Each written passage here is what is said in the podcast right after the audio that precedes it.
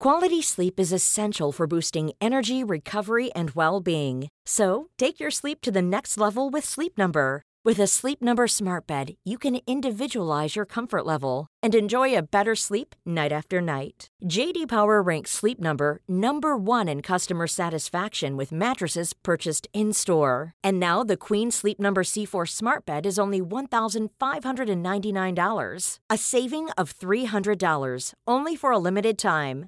For JD Power 2023 award information, visit jdpower.com/awards. Only at Sleep Number stores or sleepnumber.com.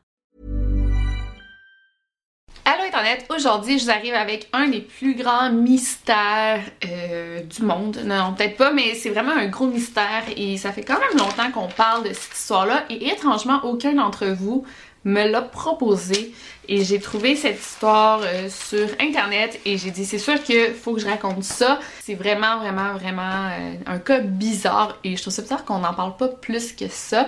Euh, peut-être que vous connaissez déjà l'histoire mais ceux qui la connaissent pas ça va être encore mieux. Restez là.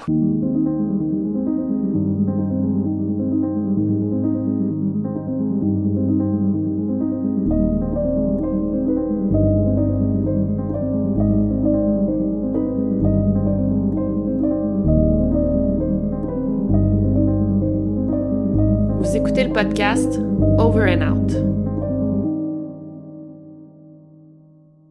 Donc nous sommes le 2 janvier 1935 à Kansas City dans l'état du Missouri. Il est 13h20 quand un homme dans la jeune trentaine, fin vingtaine, entre à l'hôtel président. Il se présente, il paye pour une nuit en argent comptant et il loue une chambre au nom de Roland T. Owen il dit qu'il vient de Los Angeles. C'est un homme qui est très grand, il est large, euh, il a les cheveux bruns, il a une cicatrice comme ça en haut de l'oreille, euh, il porte des vêtements euh, propres, il a un long manteau noir et on dit qu'il a une oreille en chou-fleur, j'ai dû regarder sur internet, mais c'est une oreille comme un peu pliée et c'est surtout les lutteurs et les boxeurs qui ont ça. On assigne la chambre 1046 au 10e étage à monsieur Owen. Le chasseur l'accompagne à sa chambre pour lui montrer la direction pour lui parler de l'hôtel, comment fonctionnent les trucs dans l'hôtel. Bon. Et euh, sur le chemin jusqu'à la chambre, Monsieur Owen raconte au chasseur que la nuit précédente, il était resté dans un autre hôtel du coin, mais c'était beaucoup trop cher. C'est pourquoi il avait décidé de changer d'hôtel. Rendu à la chambre, le chasseur et Owen font le tour. Euh, Owen ne dit rien de spécial, tout est beau, il n'y a pas de problème. Il sort de la poche de son manteau une brosse à dents, un dentifrice et un peigne. Il met ça sur le lavabo de la salle de bain et c'est tout ce qu'il y avait comme bagage. Donc il dit oui, il a pas de problème, tout est beau ici. Fait que le chasseur et Owen décident de quitter la chambre. Le chasseur il s'occupe bien de verrouiller la porte. Et euh, le chasseur redescend à son poste et Monsieur Owen quitte l'hôtel. La même journée, la femme de chambre, Mary Soptic, euh, a fait le tour des chambres. Je pense qu'elle allait... Euh, euh, nettoyer ou demander si les personnes avaient besoin de quoi que ce soit. Elle pensait que la chambre 1046 était vide, mais en essayant d'entrer, elle a été surprise de voir que la chambre était verrouillée. Elle a dit ça a peut-être été euh, verrouillé par erreur. Elle l'a cogné et elle s'apprêtait à ouvrir avec sa clé passe-partout, mais le client, soit Monsieur Owen, est venu lui ouvrir. Mary s'est excusée, elle a dit je vais repasser plus tard. Monsieur Owen il dit non non vous pouvez rentrer, faites ce que vous avez à faire. Je sais pas exactement qu'est-ce qu'elle avait à faire dans la chambre, mais peut-être placer des petites bouteilles de shampoing ou des choses comme ça. Elle a remarqué que dans la chambre il faisait vraiment noir, donc les rideaux étaient tirés. Euh, toute la chambre était dans l'obscurité, donc il n'y avait aucune lumière d'allumée, sauf une petite lumière euh, sur le bureau qui était tamisée. Quand Mary a terminé le ménage, Monsieur Owen a dit euh, Verrouillez pas s'il vous plaît, j'attends quelqu'un qui va arriver d'une minute à l'autre. Owen semblait préoccupé, apeuré de quelque chose et tout le long du séjour, les gens qui l'ont vu dans la chambre disaient qu'il était toujours toujours dans l'obscurité. Plus tard dans la journée, Mary, la femme de chambre, est allée porter des serviettes propres à Owen parce que quand elle était allée plus tôt, elle avait pas de serviettes. En tout cas, elle savait qu'il en manquait d'aller porter des serviettes. Elle a cogné, elle a pas eu de réponse, elle a ouvert et c'était déverrouillé. Donc elle est entrée. Tout était très très sombre dans la chambre encore une fois et elle a vu que Monsieur Owen était couché sur le lit, euh, habillé.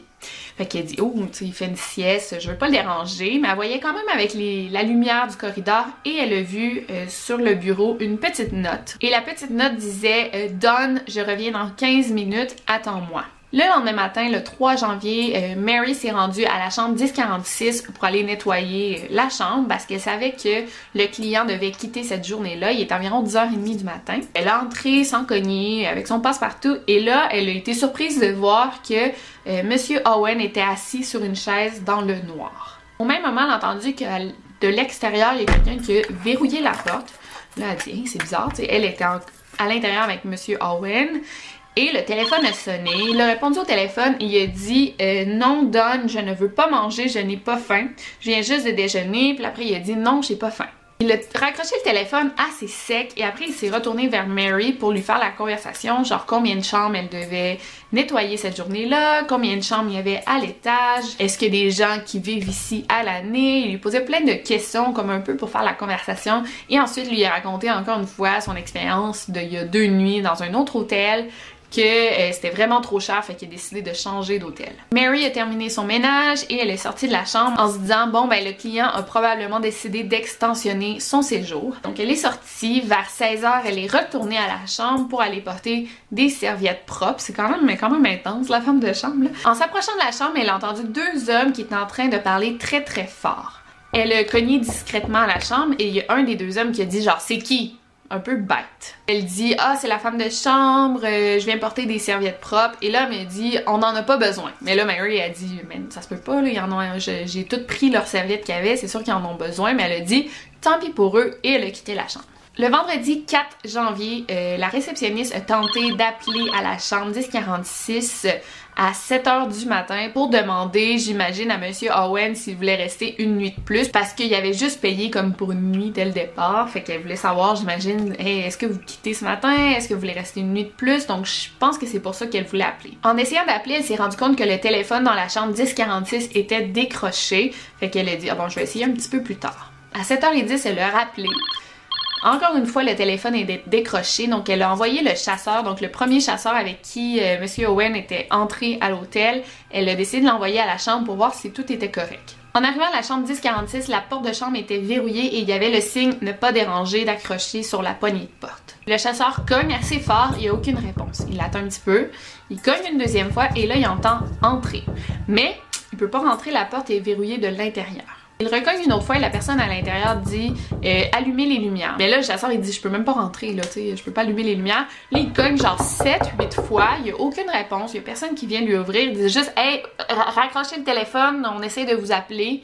Et il l'a quitté. En descendant, le chasseur a dit à la réceptionniste Ah, le, client de la chambre 1046 il est probablement ivre mort, euh, on va y retourner dans une heure. Rendu à 8h30, la réceptionniste a dit au chasseur là, va voir euh, où qu'il en est, le client, si tout va bien. Il monte, le chasseur cogne, pas de réponse. Donc il décide d'entrer avec sa clé passe-partout en se disant il y a de quoi qui cloche là. Encore une fois, la chambre était plongée dans le noir, on voyait rien, mais grâce à la lumière du corridor, euh, le chasseur a pu voir que le client, Owen, était couché sur le lit complètement nu. Il a remarqué aussi que la petite table où était posé le téléphone était comme renversée sur le sol et le téléphone, ben, était comme par terre, donc c'est pourquoi il était décroché. Le chasseur, vite vite, il a comme replacé la table, il a remis le téléphone et il a quitté en verrouillant la porte derrière lui. À 10h30, la réceptionniste a vu que le téléphone était encore décroché, donc elle a envoyé un autre chasseur pour s'assurer que tout allait bien. En arrivant à la chambre 1046, il a cogné trois fois très très fort à la porte. Comme il n'y avait pas de réponse, il dit là ça va faire. Il a déverrouillé la porte, il a allumé les lumières et c'est là qu'il a fait une macabre découverte. Monsieur Owen était près de la porte à quatre pattes, euh, et il y avait du sang Quality sleep is essential for boosting energy, recovery, and well being. So, take your sleep to the next level with Sleep Number. With a Sleep Number smart bed, you can individualize your comfort level and enjoy a better sleep night after night. JD Power ranks Sleep Number number 1 in customer satisfaction with mattresses purchased in-store. And now the Queen Sleep Number C4 smart bed is only $1,599, a saving of $300, only for a limited time. For JD Power 2023 award information, visit jdpower.com/awards. Only at Sleep Number stores or sleepnumber.com. Partout. Le client saignait de la tête, il y avait du sang dans la salle de bain, sur les murs, sur le lit et même sur le plafond. En voyant ça, le chasseur a eu une bonne réaction. Il a couru pour aller appeler les secours. Quand le docteur et la police sont arrivés, là, ils ont, découvert qu'il y a vraiment de quoi qu'il allait pas. Dans le fond, euh, Owen était comme attaché au cou. Il avait les poignets liés et les chevilles également. Il avait l'air d'avoir été torturé. Il y avait plusieurs coupures, des coups de poignard et il y avait une grosse fracture crâne. Même qu'il avait tellement été poignardé violemment qu'il avait un poumon de perforé. Le sang sur les murs et partout était déjà sec, donc on pense que euh, l'agression a eu lieu 6 à 7 heures avant la découverte d'Owen. Donc quand le chasseur est entré puis il a vu Owen nu sur le lit, il était pas ivre, mais il était mourant.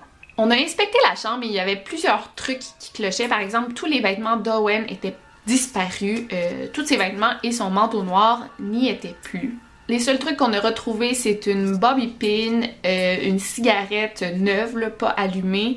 Et près du téléphone, sur la table, il y avait quatre empreintes de doigts, des empreintes digitales et tout petites, donc on pense que c'est les doigts d'une femme à cause de la grosseur. Quand les policiers sont arrivés, Owen était semi-conscient et il a réussi à dire que personne lui avait fait ça, qu'il était tombé dans la salle de bain et s'était frappé la tête sur le bain c'est impossible, ok, pourquoi t'as des coups de poignard sur toi?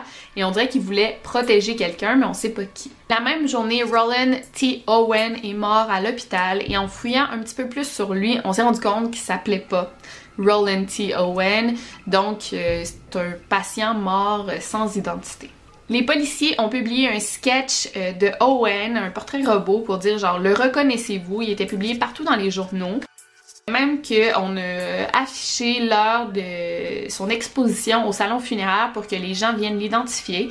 Et plusieurs personnes l'ont reconnu, mais tous le reconnaissaient sous des pseudonymes différents. On a enterré euh, Owen dans une fosse commune euh, sous le nom de John Doe parce que bon, il y avait personne qui l'avait réclamé, fait qu'on l'a mis comme à un endroit là, c'est comme on s'en fout. Mais il y a un donateur anonyme qui a appelé et qui a envoyé l'argent pour que Monsieur Owen soit enterré euh, de manière euh, propre, là, et qu'il soit bien enterré.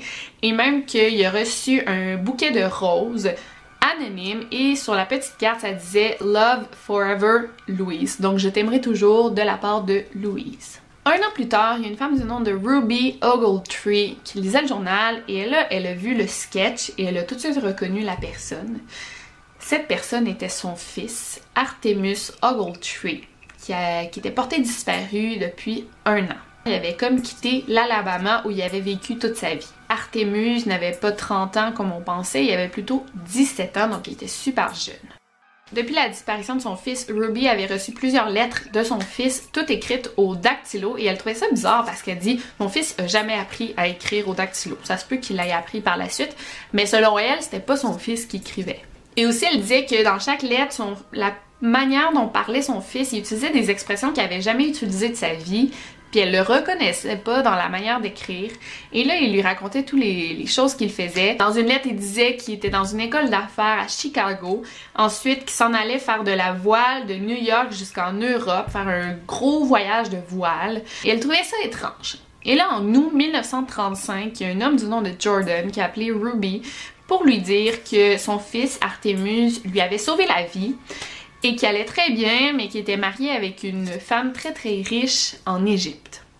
Fait que là, Ruby a dit là, euh, c'est trop bizarre. Elle a appelé le FBI, elle a même contacté le consulat de l'Égypte pour qu'on trouve son fils. On l'a cherché pendant plusieurs mois, mais malheureusement, on l'a jamais retrouvé. On pensait qu'en retrouvant l'identité de l'homme, ça allait résoudre le mystère. Mais non, c'est encore plus étrange si on sait qu'il a quitté l'Alabama comme ça. Euh, pourquoi? Durant l'enquête, il y a d'autres pistes qui sont venues à l'oreille des policiers. Euh, je vous les dire, là, je les ai annotées. Le 3 janvier à 23h, donc la veille euh, du jour où on a retrouvé Owen euh, mourant, il y a un homme du nom de Robert Lane qui conduisait sur la 13e rue, soit la rue de l'hôtel. Et là, en conduisant au loin, il y avait un homme qui courait dans la rue. Il portait juste des chaussures, des boxeurs et une camisole. Et il trouvait ça étrange de le voir courir comme ça dans la rue parce que c'était en plein mois de janvier, il faisait vraiment froid pour juste porter des boxeurs. Là, mais j'en fait un signe de main à Robert Lane pour qu'il s'arrête. Là, après, il a dit Ah, oh, je m'excuse, je pensais que t'étais un taxi. Est-ce que tu peux m'embarquer puis me laisser un endroit où je vais pouvoir euh, trouver un taxi facilement Robert Lane il a dit oui, oui, pas de problème, embarque. Puis il a dit Hey, t'as l'air vraiment mal en point. Et là, il m'a répondu Je vais tuer ce fils de pute demain. En regardant l'homme dans le rétroviseur, il y avait comme une grosse euh, graphine, une grosse griffure ici. Il était comme comme ça, fait que on pense que genre ça saignait tellement qu'il recueillait le sang comme ça avec sa main en couple. En arrivant à l'intersection, l'homme euh, est sorti de l'auto, il a remercié Robert Lane et là il a vu un taxi stationné, il a couru, il a ouvert la porte du conducteur et il a klaxonné sur le taxi parce que le taxi est en train de manger dans un restaurant puis là il a vu quelqu'un est en train de klaxonner dans son taxi donc il est sorti en courant et Robert Lane euh, est parti pendant ce temps-là.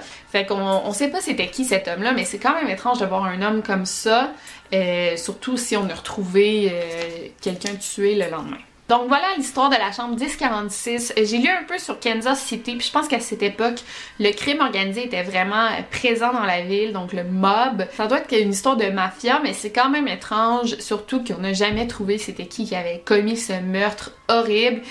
Et finalement, ben oui, on a trouvé l'identité de Owen, mais on sait pas pourquoi il a quitté l'Alabama puis pourquoi il s'est fait tuer comme ça. Donc si vous avez aimé ce gros mystère, laissez-moi un thumbs up.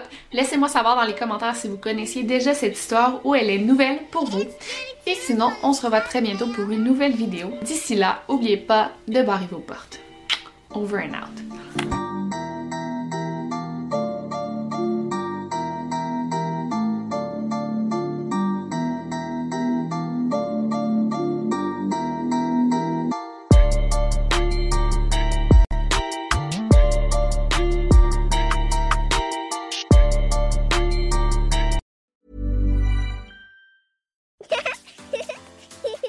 Too tired to clean your floors after playtime? Forgot to vacuum before your friends bring their little ones over? Let Eufy X10 Pro Omni help. Powerful 8000 PA suction removes debris, and MopMaster dual mop pads scrub away stubborn stains with ease. Save time and keep your floors cleaner. Want to know more? Go to eufy.com, that's EUFY.com, and discover X10 Pro Omni, the best in class all in one robot vacuum for only $799.